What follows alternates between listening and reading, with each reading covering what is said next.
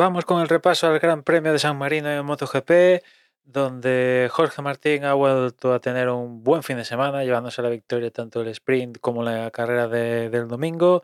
Esto hace que le haya recortado unos buenos puntos a, a Bagnaia, ahora creo que está a 36 puntos, que eso ya es menos de, de los puntos que se dan en el total de un fin de semana ahora.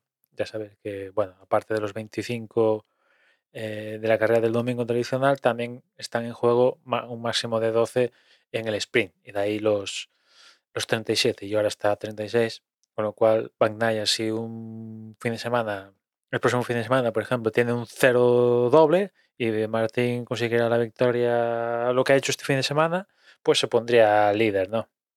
Aún así, con todo esto, yo sigo diciendo que es un campeonato del mundo de- para Bagnaia. Depende exclusivamente de él. Yo sigo pensando lo mismo.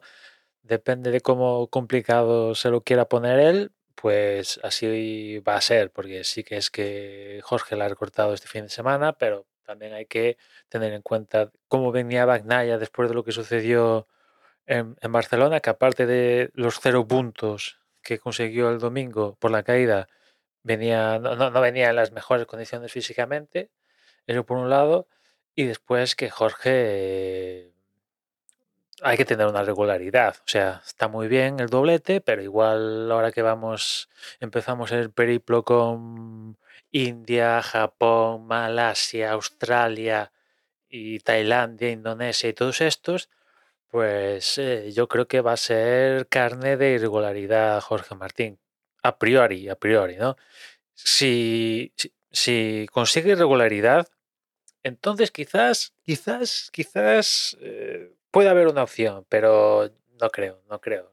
No creo que pase, que pase eso. Pero bueno, eh, al menos Magnaia no, a estas alturas de la película no, les, no llegamos a esta fase del, del campeonato quitándole 150 puntos al segundo. Al menos no.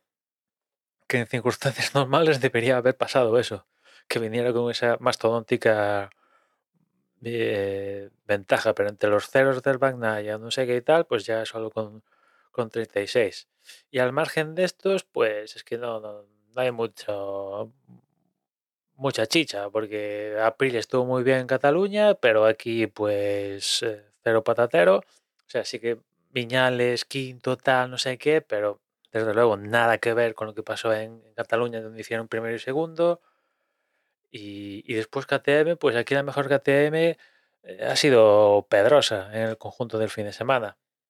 Y eso es un problema. Si, si tu probador, que por muy bueno que sea Pedrosa, que es uno de los mejores de la historia, es el mejor, es que eh, falla algo.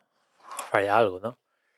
Y, y lo de las otras marcas es que mejor ni hablar, porque tanto Yamaha como Honda es como si no existieran en el contexto actual de, del campeonato.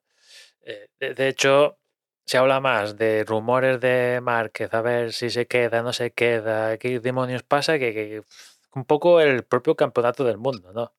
Aunque evidentemente los, lo- la, la facción española de la prensa intenta vender que Jorge tiene opciones, eh, se acerca.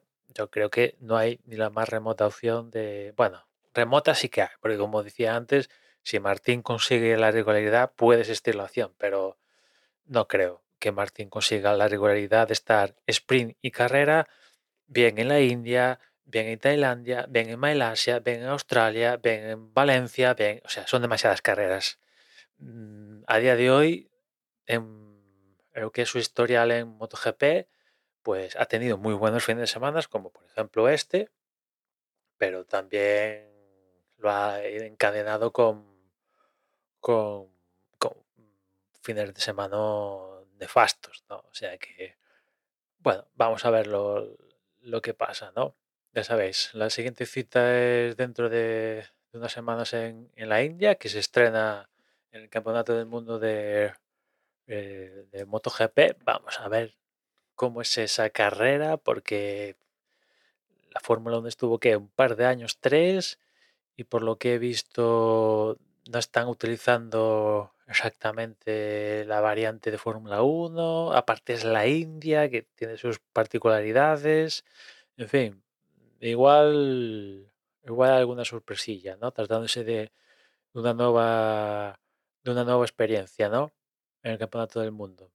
Ya después de la India, pues vamos a, a Japón, muy conocido, Indonesia, eh, nos vamos después a Australia, Tailandia, Malasia, Qatar y, Valencia. O sea que mm, son circuitos conocidos aparte de, la India, pero tantos tantos carreras fuera de, territorio europeo, pues también hay que saber gestionar estos vuelos transoceánicos, cambio horario, eh, etcétera, etcétera. Eso también forma parte de, del campeonato, ¿no?